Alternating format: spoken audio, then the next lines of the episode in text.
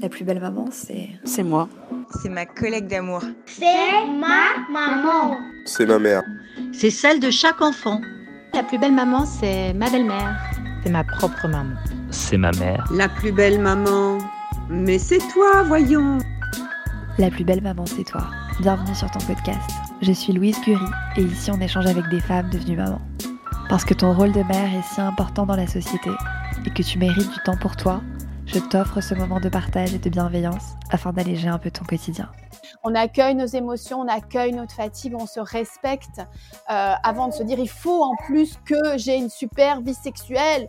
Bonjour, aujourd'hui je reçois Manon Bonnet. Elle est sexologue spécialisée en sexo-périnatalité. Ensemble, nous échangeons sur la libido, la réceptivité, la fatigue ou encore la peur de la pénétration après un accouchement difficile. Pour en savoir plus sur Manon, tu retrouveras tout dans la description de cet épisode, son site internet et son compte Instagram. Ah oui, et sois indulgente sur la qualité de ma voix.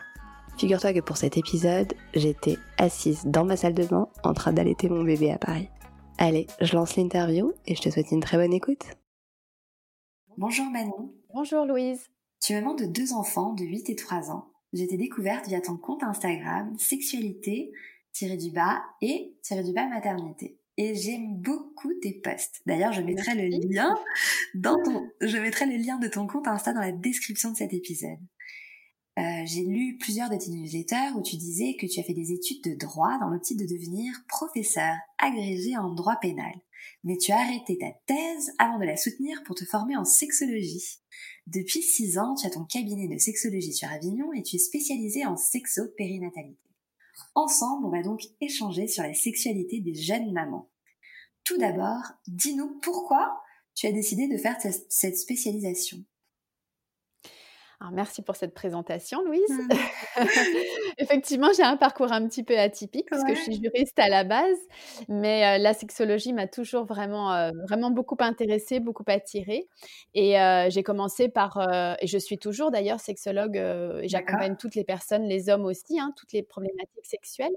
Et puis j'ai décidé de me spécialiser en sexopérinatalité suite à mon parcours personnel, disons, puisque je suis, comme tu l'as dit, maman de deux enfants. Et euh, en devenant maman, eh bien, voilà, je me suis rendu compte à quel point ça avait une incidence, un impact sur euh, ma vie de femme ma vie de couple et que c'était très compliqué de tout combiner, voilà. Donc j'ai décidé de, me former à la sexo-périnatalité, de, de, de, rencontrer d'autres sexologues, de lire énormément. Euh. Et puis c'est aujourd'hui ma clientèle principale. Je reçois principalement des, futures mamans et des jeunes mamans euh, à mon cabinet sur Avignon ou à distance que j'accompagne pour aider à à retrouver un petit peu le chemin de leur féminité, de leur sexualité, un épanouissement de couple aussi, tout en étant, euh, tout en, une, étant une maman épanouie et, et, euh, euh, et, présente pour ses enfants. Qu'est-ce que tu as remarqué chez les jeunes mamans en, en consultation, même avant de, de commencer cette spécialisation? Ce qui, m'a le plus marqué, et même avant que moi je sois maman, je le comprenais moins évidemment parce que je ne l'étais pas encore, mais c'est à quel point euh, ça devient difficile en fait de, rester connecté à soi, de, rester connecté à sa vie, à ses besoins, à ses plaisirs. On est euh, vraiment dans une phase de vie où on a tendance très facilement à s'oublier et à oublier son couple, etc. Et, j'allais dire, ça peut être ok, euh, c'est pas une obligation non plus. Hein, ça, je le dis très très souvent aux, femmes que j'accompagne. On n'est pas obligé, en fait, euh, voilà, d'avoir toujours envie euh, d'exister en dehors de notre rôle de maman. Mais en tout cas, pour celles qui en souffrent, euh, voilà, c'est ce qui revient le plus souvent. C'est vraiment d'être de, s'oublier, de se perdre, de ne plus se reconnaître. On perd nos repères, même au niveau physique, hein, parce qu'il y a beaucoup de changements corporels. Donc on, a, on perd nos repères, notre quotidien, les horaires, enfin tout, et, euh, et, nos, et, nos, repères sexuels aussi. La sexualité n'est plus du tout la même en général euh, après être devenue maman. Donc c'est ce qui m'a vraiment marqué le plus.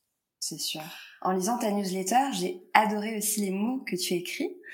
Euh, ils ressemblent beaucoup à ceux de la plus belle maman. Et je souhaite lire un passage pour l'auditrice qui nous écoute, car ce texte est si juste que je pense qu'elle a, elle sera heureuse de l'entendre. Tu dis, je veux aider les mères à rester des femmes pour se sentir épanouies, alignées. qu'elles puissent donner le meilleur d'elles-mêmes à leurs enfants afin que cette nouvelle génération soit moins abîmée que la nôtre et qu'elle soit prête pour ce nouveau paradigme. Les femmes, les mères sont la source. La Terre a besoin de femmes alignées, puissantes, connectées à elles-mêmes. Et la sexualité a ce pouvoir magique de nous connecter à notre moi le plus profond, à notre essence, à notre instinct, à notre nature originelle. Elle a ce pouvoir de nous faire nous sentir vivantes et puissantes. L'épanouissement sexuel est un levier incroyable. La sexualité permet d'honorer et de chérir ce corps qui a donné la vie. Merci Manon pour ces mots. oui, ça sort de mon cœur. Hein. ah là là, ça se sent, j'adore. Donc ma question maintenant, c'est comment se reconnecter à son féminin et retrouver du désir après un accouchement ou un postpartum pas évident, voire difficile? Alors ce que je dirais en premier lieu, c'est que c'est chacune son rythme déjà c'est vraiment très important de, de, faire de l'individuel. quoi. On est, encore une fois, je me répète, mais on n'est pas tout obligé d'en avoir envie de ça déjà. Donc, la première question à se poser, c'est est-ce que j'en ai envie? Est-ce que j'en ressens le besoin? Est-ce que ça me manque? Et qu'est-ce qui me manque? De quoi j'ai envie en fait? Ça, c'est vraiment important parce que moi, je suis pas là pour dire aux femmes ce qu'elles doivent vivre. C'est vraiment très personnel. et après, si on est dans cette démarche de se dire, mais oui, j'ai envie un petit peu de me reconnecter à mon féminin, de retrouver du désir, eh bien, la première des choses, je pense, c'est de, ne pas se mettre la pression et d'y aller petit à petit. Et ça peut être, euh, par exemple, de euh, recommencer à avoir des moments d'intimité avec son partenaire, mais euh, sans vraiment de sexualité. Ça peut être déjà, entre guillemets, de l'intimité au sens large, des câlins, des caresses, des massages, pour déjà réapprivoiser son corps aussi. ça, c'est très important. Se reconnecter à l'autre aussi et même si au début, il n'y a pas voilà, de, sexualité, il y a encore moins de pénétration. Voilà, la sexualité, ce n'est pas que la pénétration. On a tout le temps pour ça. Donc, c'est vraiment important d'y aller petit à petit, de, demander aussi du soutien de la part du partenaire, en disant j'aimerais bien qu'on se relie un peu tous les deux, mais j'ai un peu du mal. Est-ce que tu pourrais aussi m'aider à trouver des petits moments ensemble?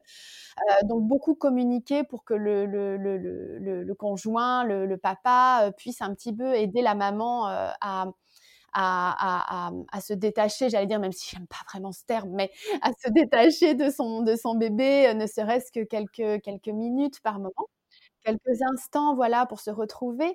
Euh, et puis après, il y a, y a, plein de petites choses à faire seul aussi. Et encore une fois, ce ne sont pas que des choses sexuelles. Quand on peut, ça peut être de prendre une petite douche un peu plus longue que les autres et de le faire en pleine conscience, de, de, d'avoir de, la bienveillance pour son corps, de, de, de se masser, de se caresser, de se regarder, de se parler aussi, de se parler intérieurement c'est très important. on n'est pas vraiment tout de suite obligé d'aller se faire l'amour, d'aller se masturber, etc. C'est vraiment y aller petit à petit, mais garder en fait un lien avec ce désir, avec cette féminité qui est toujours là, mais qui est avec les hormones, avec la fatigue, avec le quotidien, avec la charge mentale, qui est un peu loin de nous, mais qui est toujours là. Et si on ne veut pas rencontrer trop de difficultés plusieurs mois après pour retrouver tout ça, eh bien, c'est, je trouve ça important de ne pas le perdre de vue totalement, même s'il laisse au second plan, et c'est OK. Voilà. Mais une maman qui va se dire, moi, je laisse totalement tout de côté, et puis on verra plus tard. Bah voilà. Après, forcément, c'est un petit peu plus difficile, euh, notamment de se reconnecter aussi à son partenaire euh, quand, quand il y a vraiment même plus d'intimité au sens large pendant plusieurs mois. Bien sûr. Donc, en gros, quelque chose qu'il faut ne pas oublier, c'est de s'aimer. Après un accouchement, c'est de s'aimer, de se, se chérir, et puis après, laisser que le temps euh, nous donne cette confiance qu'on a peut-être perdue, quoi. Ouais, alors c'est vrai que quand moi je dis aux, jeunes mamans de s'aimer, euh, c'est vraiment très très compliqué. Elles sont souvent dans une phase où elles détestent leur corps, elles n'ont pas le temps de prendre soin d'elles parce que, enfin, moi j'ai eu une période où je me rasais la jambe droite le lundi et la jambe gauche le mardi. J'avais pas le temps. voilà. j'avais pas le temps de me raser les deux jambes le même jour. Donc bon, euh, voilà. Donc et c'est ok, voilà, c'est ok. Mais on a du mal du coup à prendre soin de nous, donc s'aimer c'est compliqué. Mais mais en même temps, voilà, c'est pour ça que je parle beaucoup de se parler à soi, comme on aimerait qu'on nous parle en fait, de nous rassurer en nous disant que rien n'est permanent et que ça va passer, que les choses vont s'apaiser, que notre enfant va grandir et qu'on va petit à petit trouver un petit peu plus de temps pour nous et qu'on doit honorer vraiment ce corps qui a porté la vie, qui a donné la vie et qui est certes peut-être au niveau esthétique pas celui qu'on aimerait avoir, mais voilà, ce n'est pas permanent. On aura le temps de reprendre euh, euh, soin de nous plus un peu plus tard. Mais voilà, de, quand même garder un lien. Ce que je veux dire par là, c'est de ne pas rentrer vraiment dans le ou tout ou rien. Ah non, je me délaisse totalement et puis je prendrai vraiment soin de moi à 200% dans quelques mois. Ben voilà, c'est un peu plus difficile comme ça. Pour ma part, je suis sur un groupe WhatsApp de jeunes mamans et on a échangé il y a quelques mois sur la peur de notre premier rapport sexuel après l'arrivée du bébé, la peur de la douleur, la peur de la pénétration. Qu'est-ce que tu pourrais dire à ce sujet? Déjà que c'est normal. Je pense que pratiquement toutes les mères, bien sûr, il y en a non, mais la majorité, en tout cas, d'entre nous avons eu cette appréhension et c'est normal. Donc déjà, pas se dire «Oh pourquoi, pourquoi j'ai peur, je devrais pas, j'ai eu un accouchement, enfin entre guillemets normal qui s'est bien passé, on va dire. Euh, non, si, c'est totalement naturel euh, d'avoir peur. Par contre, on peut décider de ne pas se laisser contrôler par cette peur et de se dire ok, j'ai peur, j'accueille cette peur et donc je vais y aller petit à petit. Et comme je le disais tout à l'heure, de déjà peut-être retrouver des moments d'intimité sans pénétration au début, euh, avec des caresses, avec euh, euh, sur l'autre, sur soi, pour réapprivoiser son corps, réapprivoiser son sexe, même s'il n'y a pas de pénétration au début, mais déjà retrouver des moments de plaisir, parce que si tout de suite entre guillemets, on se force un peu à tout faire et et qu'effectivement on a un inconfort, voire de la douleur, ça risque de marquer un ancrage. Et après, on va associer la sexualité à de la douleur. Et là, c'est dommage, quoi, c'est compliqué. Donc plutôt essayer d'avoir du plaisir, et il y a mille et un chemins pour euh, avoir du plaisir sexuel, donc euh, trouver celui qui nous convient, et puis petit à petit, les choses naturellement vont se faire. Mais je pense que c'est vraiment important aussi de communiquer à l'autre et de lui dire voilà, j'ai peur. Est-ce que je peux choisir euh, comment on fait, dans quelle position, à quel moment? Est-ce que tu peux me laisser guider les choses aussi? Voilà, pour euh, avoir l'impression d'un peu plus contrôler peut-être la situation et du coup éviter, euh, éviter les inconforts. Mais aller tout en douceur, quoi. Oui. Concernant le fait que certaines d'entre nous, on tarde à faire l'amour avec notre partenaire, il y a une énorme pression qui se met euh, concernant le temps. On se dit non mais là ça fait trop longtemps, euh, j'ai accouché il y a tant de temps et on n'a pas fait l'amour. Le temps, ça devient une sorte d'obsession.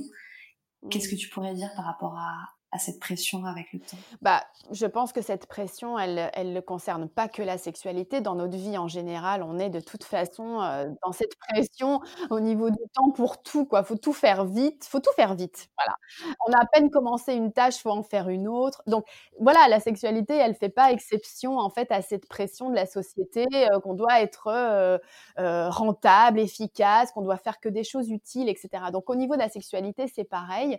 Avec aussi, je pense, de manière vraiment inconsciente, hein, peut-être, ou, parfois consciente, mais aussi cette culpabilité qu'on a de frustrer notre partenaire en se disant oui, mais bon, déjà pendant la grossesse, peut-être que on n'a pas pu faire vraiment l'amour comme on le souhaitait. Bon, alors en plus, je vais lui demander d'attendre après l'accouchement. Bon, et on a cette espèce de aussi cette pression qui est vraiment, j'allais dire presque une tradition, quoi. voilà, et on doit, on doit ben, satisfaire aussi notre partenaire. Et donc, c'est vraiment à nous aussi de décider, encore une fois, de, ne pas rentrer dans ces, euh, dans ces croyances et dans cette pression, de nous écouter nous d'abord, de beaucoup communiquer à l'autre en lui disant que ce n'est pas contre lui, que ce n'est pas un rejet, mais que nous, on a besoin de temps. Et voilà, après, encore une fois, chacune son rythme. Il y a des, moi, j'ai connu des mamans qui, deux semaines après leur accouchement, reprenaient une vie sexuelle, d'autres qui ont mis six mois, un an, deux ans, trois ans. Donc j'ai tout entendu, franchement. Donc je ne saurais même pas dire quelle est la norme.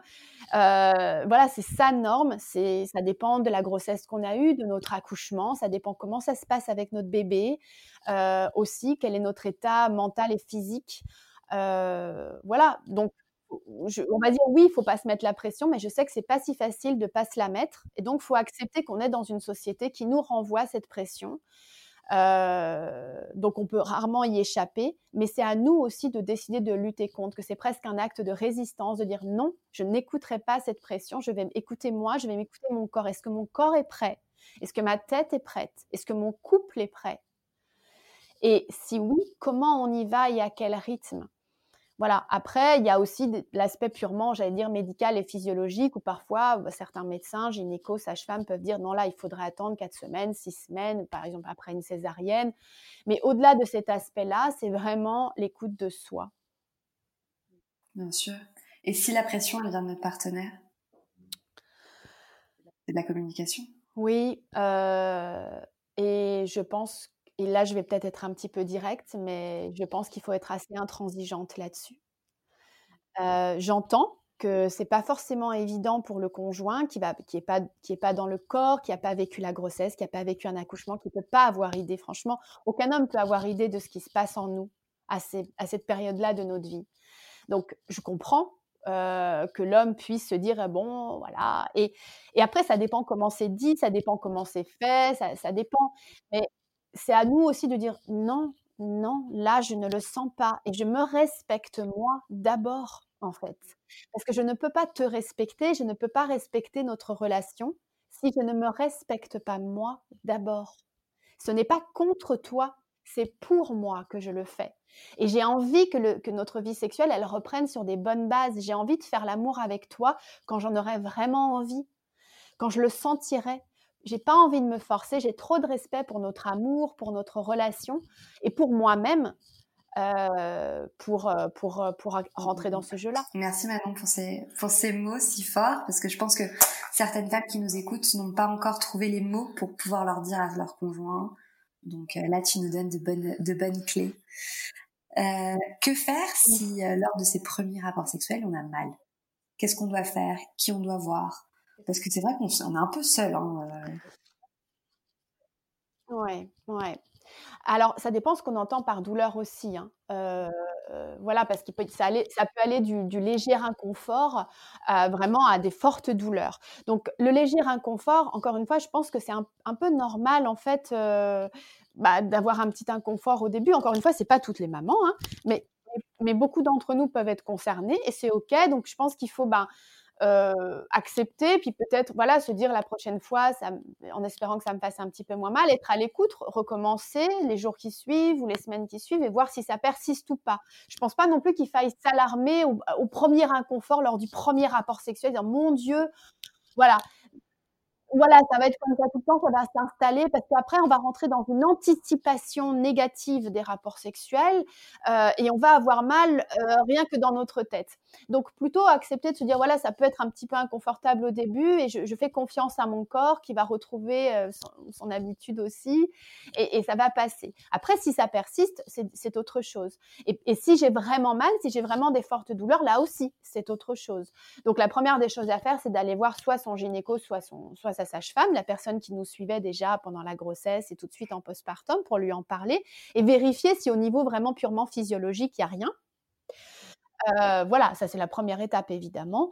Euh, et, et, bon, moi j'ai effectivement beaucoup de retours de mamans qui me disent, bah moi on me dit que j'ai rien euh, au niveau médical, mais moi j'ai mal quand même et ça persiste, voilà. Et là effectivement, bon moi, j'accompagne aussi les mamans euh, à pouvoir réapprivoiser leur corps, réapprivoiser leur sexe, parce que ça dépend. Je veux pas faire de généralité, mais il y a effectivement parfois des, traumatismes, même légers, hein, mais qui peuvent euh, créer cette douleur-là. Donc, c'est important d'aller les dépasser au niveau émotionnel euh, et au niveau psychique. Et parfois, ça débloque le corps. Il peut y avoir des tensions au niveau du périnée qui vont rendre la pénétration inconfortable. Voilà. Et après, il peut y avoir aussi quand même des choses au niveau physiologique, mais qui ne sont pas vues par, euh, par les médecins.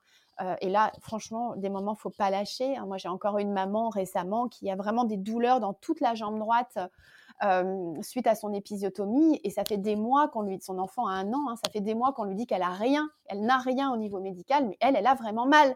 Donc, je lui dis, il faut, faut, continuer, il faut persister jusqu'à trouver quelqu'un qui vous écoute vraiment, quoi. Hmm. Et toi, par exemple, dans tes consultations, tu vas plus travailler la partie psychique?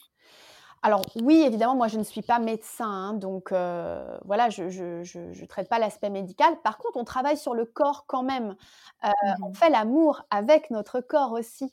Euh, donc moi j'ai beaucoup d'exercices corporels à faire seul ou à faire en couple pour justement pouvoir aller chercher en fait ce désir et ce plaisir par certaines, ce que j'appelle moi des habiletés corporelles. Les habiletés corporelles, c'est des manières qu'on a d'utiliser notre corps, de bouger notre corps, qui vont faciliter l'accès au désir et au plaisir, ou au contraire, euh, plutôt le parasiter.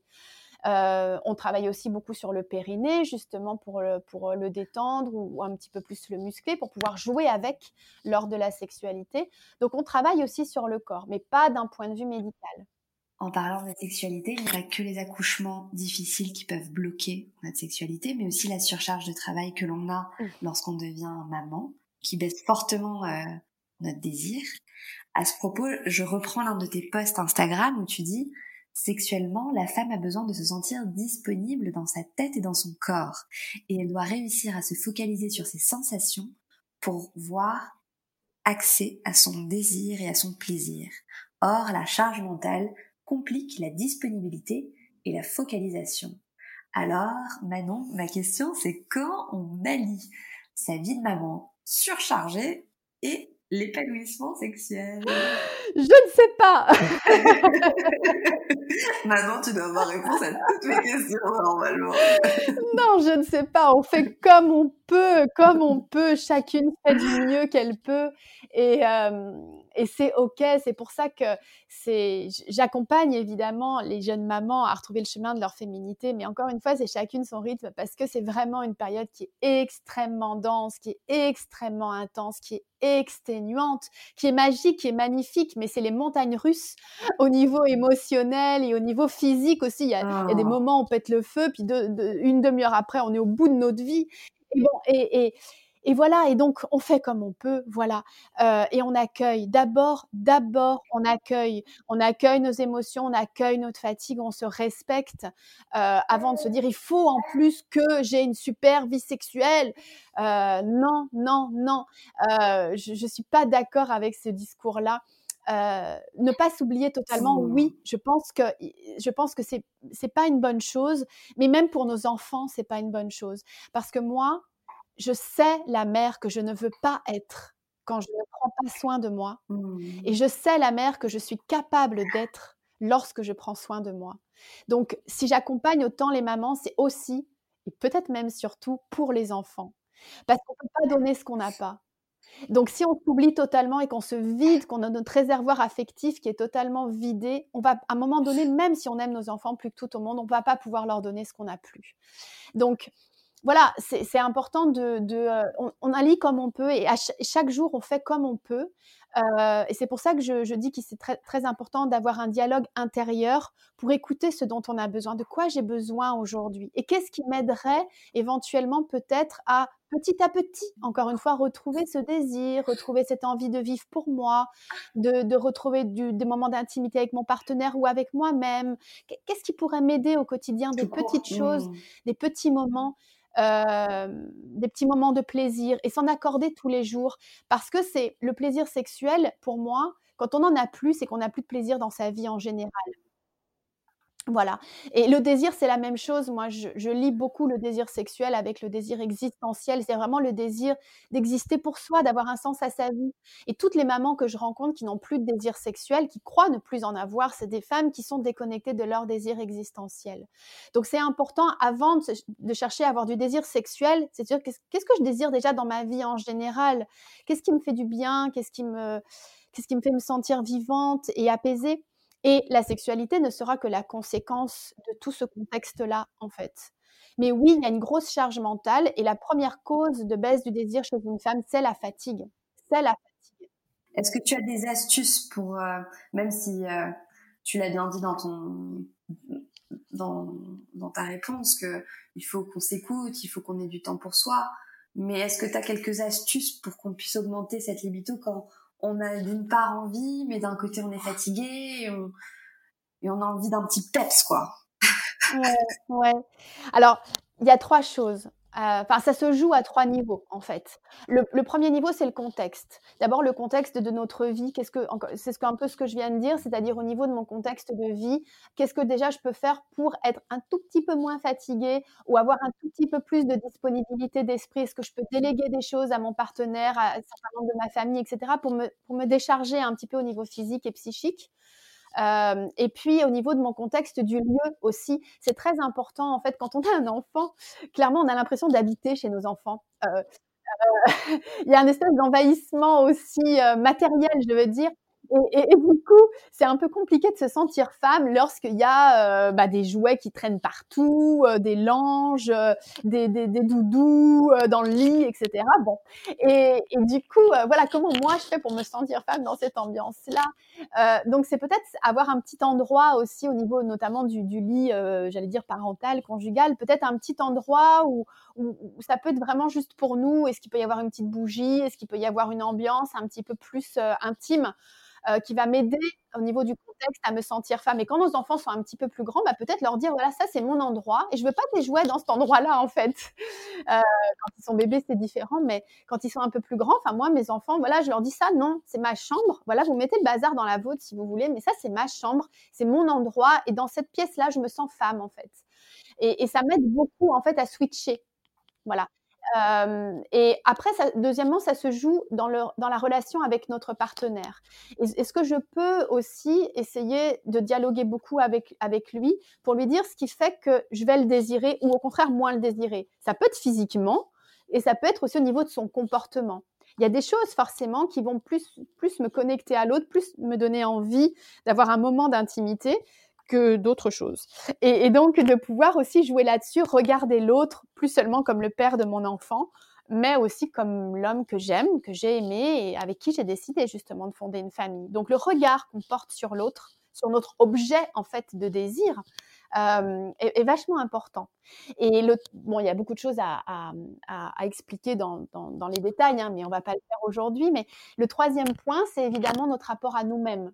Voilà. Donc au niveau mental, émotionnel et au niveau euh, corporel, pour justement essayer d'éveiller un peu mon désir, eh bien, il va falloir que j'ai des moments où je me, je, je me connecte à mon corps. Euh, et ça peut être, euh, moi, je sais en tout cas, ce qui m'aide, c'est la danse, par exemple. J'aime bien danser en, étant un peu sensuelle, etc. Je me connecte comme ça à ma puissance féminine, à mon sexe, à ma sensualité.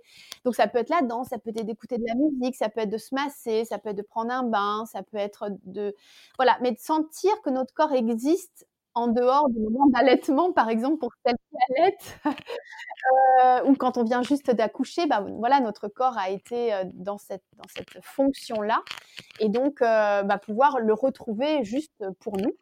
Et au niveau mental, voilà, et ben ça va être de faire entrer la sexualité dans sa vie c'est-à-dire s'autoriser à avoir des pensées sexuelles, même furtives.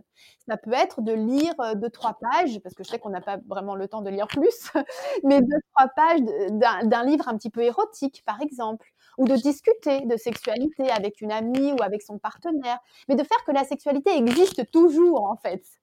Euh, voilà, c'est comme regarder un livre de recettes ou regarder des émissions de cuisine, ça risque d'éveiller un peu mon, mon appétit, quoi.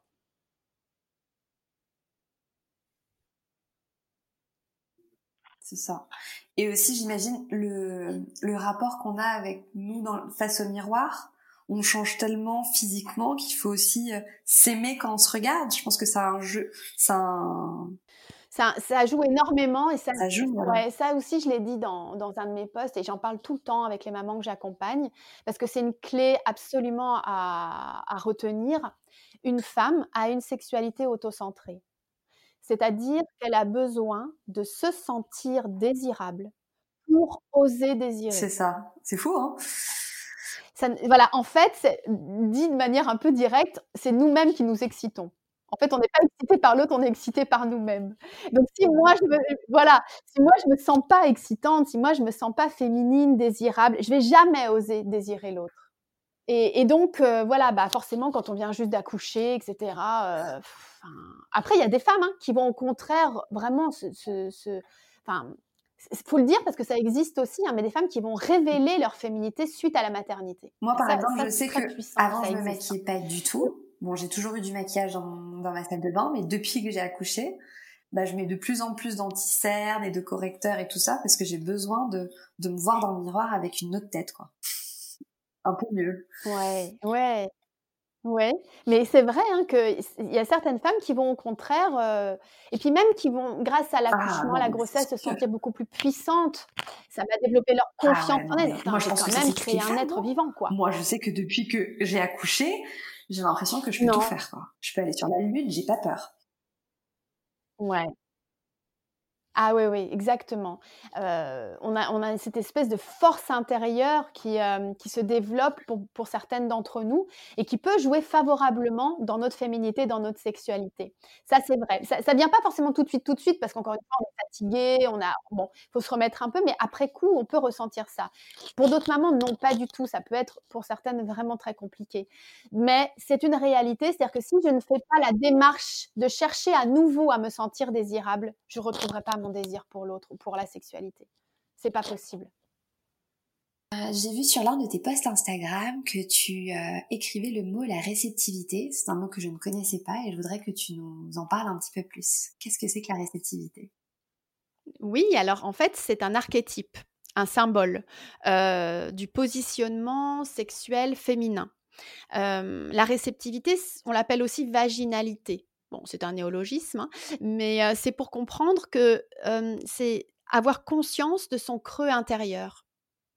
Euh, avoir l'appel en fait du sexe masculin, avoir envie d'être pénétré, d'en ressentir le besoin. Euh, donc c'est très important en fait dans, dans, une sexualité, en tout cas hétéro, euh, hétérosexuelle, de de- d'être connecté à cette réceptivité pour avoir pour laisser la place en fait à la puissance masculine. On parle de propulsivité hein, pour, pour l'archétype masculin. Et, donc de de- d'avoir ce, besoin-là d'être rempli, d'être d'être pénétré par le sexe masculin. Alors je précise que ce n'est pas de la passivité. D'accord? Au contraire, c'est d'ailleurs pour ça que je n'aime pas tellement ce terme de pénétration, parce que ça, ça induit que le sexe féminin est un peu passif, alors que pas du tout.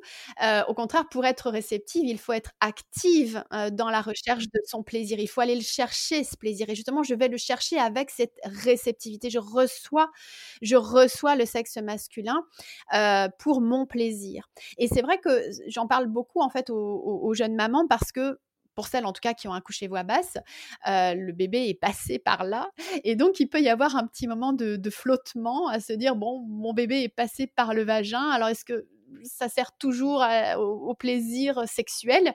Et donc, on, est aussi dans, mes accompagnements, dans cette démarche pour se reconnecter à son vagin, à sa vaginalité, de manière sexuelle en fait, euh, pour retrouver du plaisir euh, durant la pénétration. Orgasme ou pas, hein, mais en tout cas au moins du plaisir durant la pénétration. Super. Euh, merci pour, euh, pour cette belle définition. Pour la, pour l'auditrice qui nous écoute, est-ce que tu as un message à lui transmettre? Il y a des mamans qui ont, euh, qui sont enceintes, d'autres qui ont des enfants, euh, des bébés, d'autres qui ont des enfants de 10 ans. Quel message tu pourrais dire à toutes les auditrices qui nous écoutent un peu partout dans le monde? Euh, J'ai beaucoup de choses à dire en fait, donc il faut que je choisisse. Je dirais que le plus important pour moi, c'est qu'il n'y a rien à choisir. On n'a pas à choisir d'être une mère ou une femme. Et ça, c'est tellement important pour moi parce que c'est ce que j'ai cru, en fait, quand je suis devenue maman, que si je voulais donner tout à mes enfants, en fait, il fallait que je me laisse de côté, que je ne pouvais pas tout être. Alors qu'en fait, si, parce que je suis déjà tout. Tout est déjà en moi, en fait. Et c'est pas l'idée de se mettre la pression à dire faut que je sois une femme et une mère, c'est que je le suis déjà et que je n'ai pas de choix à faire. Je, je- j'ai la possibilité de tout être, de tout vivre à mon rythme, à ce qui me convient, à ce, à ce qui est important pour moi, en fait. Mais le monde, tu l'as dit tout à l'heure quand tu as cité ma citation, mais le monde aujourd'hui a réellement besoin de nous, a réellement besoin de mères et de femmes qui soient puissantes, qui soient alignées. Et pour donner le meilleur à nos enfants, on a besoin de se donner le meilleur. Et c'est vrai que s'accorder tout simplement une vie sexuelle, une vie de couple, une vie intime avec soi-même, c'est vraiment le moyen de se donner de l'énergie, de se sentir vivante et, de pouvoir partager ça, de pouvoir offrir ça comme cadeau à nos enfants. Et voilà, je dirais qu'il n'y a pas à choisir. On est déjà tout et on a le droit au meilleur. Et je le dis toujours aux femmes que j'accompagne, et je sais que ça les fait tout le temps sourire quand j'utilise ce terme, mais je pense vraiment, nous sommes des déesses. Nous Mmh. sommes des reines. On a Mmh. mis au monde des enfants. Amen. c'est clair. Voilà. Je, je te, je te rejoins tellement, Manon. C'est, j'aimerais la chair de poule, tu sais. Moi, pour te raconter, même si on n'a pas, j'ai pas eu beaucoup le temps de, de te présenter la plus belle maman, mais je t'en parle un peu maintenant. Euh, j'ai lancé la plus belle maman parce que j'ai fait un sondage en ligne il y a deux ans. Et avant de ce, avant ce sondage, je, j'avais qu'une envie, c'était d'accompagner les enfants parce que j'aime beaucoup cette cible-là. J'aime beaucoup euh, le monde de l'enfance. Et, euh, et j'ai fait un sondage parce que j'avais commencé par un blog et je me suis rendu compte qu'il y avait plein de mamans qui, qui me suivaient. Et via ce sondage, j'ai appris que 46% des 1300 mamans qui avaient répondu au sondage se sentaient seules dans leur rôle de mère. Et, euh, et moi, j'ai une maman qui m'a fortement aimée, accompagnée, chouchoutée, qui est colombienne. Et euh, donc, j'ai, j'ai une famille très soudée euh, du côté maternel. Et quand j'ai vu les témoignages des mamans, je me suis dit, mais c'est pas possible de les laisser toutes seules comme ça. Et c'est pour ça que j'ai créé La Plus Belle Maman, c'est pour leur dire que toutes les mamans qui nous écoutent sont les plus belles, peu importe leur taille, leur religion, leur poids, leur physique, leur, leur intelligence. Elles sont toutes les plus belles, ce sont toutes des déesses comme tu l'as dit. Et j'avais cette envie, euh, depuis bah, maintenant deux ans, de les accompagner dans leur rôle de maman, leur disant, à travers des témoignages comme le tien, qu'elles ont toute leur, la force en elles, que de pouvoir donner la vie, c'est, magique. Et que il faut pas qu'on s'oublie parce que on a une force qui est inestimable. Donc, euh, je te remercie beaucoup, Manon, parce que à travers tous tes posts et euh, tes newsletters, je me retrouve énormément et je suis hyper contente de t'avoir eu sur ce podcast parce que euh, tu représentes clairement les une, une merveilleuse maman qui méritait clairement sa, sa, sa voix sur ce podcast. Merci Louise, ça me touche énormément ce que tu dis et tu as raison de préciser qu'on n'est pas seul. On a besoin d'ailleurs les unes des autres. On a besoin de sentir parce que moi tout le temps les, les, les mamans me disent mais il n'y a que moi qui vis ça. Non, non. non. voilà et c'est aussi pour ça que j'ai créé des cercles de mamans pour, pour qu'elles puissent s'exprimer les unes euh, avec les autres et réaliser que en fait on a toutes les mêmes difficultés au quotidien quoi. C'est ça. Euh, voilà, mais qu'on y arrive toutes, on y arrive toutes.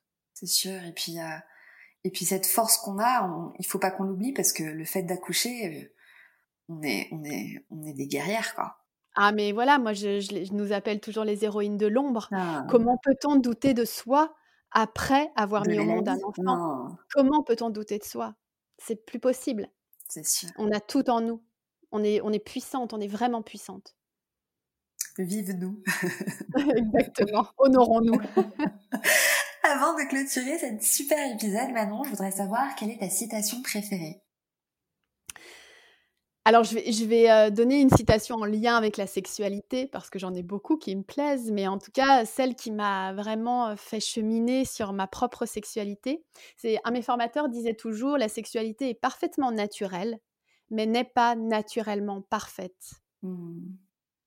Et ça m'a permis de comprendre vraiment, d'intégrer que bah, la sexualité, ça s'apprend, que ce n'est pas forcément voilà, naturel de s'épanouir dans sa sexualité, même lorsqu'on s'aime ou même lorsqu'on aime l'autre, et que c'est évolutif. Et alors encore plus dans la période périnatale où on a besoin de s'adapter, de se réadapter à, notre nouvelle vie. Voilà, et donc c'est très important pour moi de faire, faire passer ce, ce message-là, que ce n'est pas naturellement parfait, une vie, euh, une vie intime, une vie sexuelle, une vie érotique, et que c'est le chemin d'une vie. Tout le temps, on devra se réadapter en permanence, et c'est ce qui est beau aussi. Merci Manon. Merci Louise. Si tu as aimé cet épisode, je te propose de t'abonner au podcast et de m'offrir 5 petites étoiles sur iTunes. Ces étoiles me permettront de me faire connaître auprès d'autres mamans. Je t'invite aussi à me suivre sur Instagram. Mon compte c'est la plus belle du bas maman et à visiter mon site internet www.laplusbellemaman.com. Je m'arrête là. À très vite.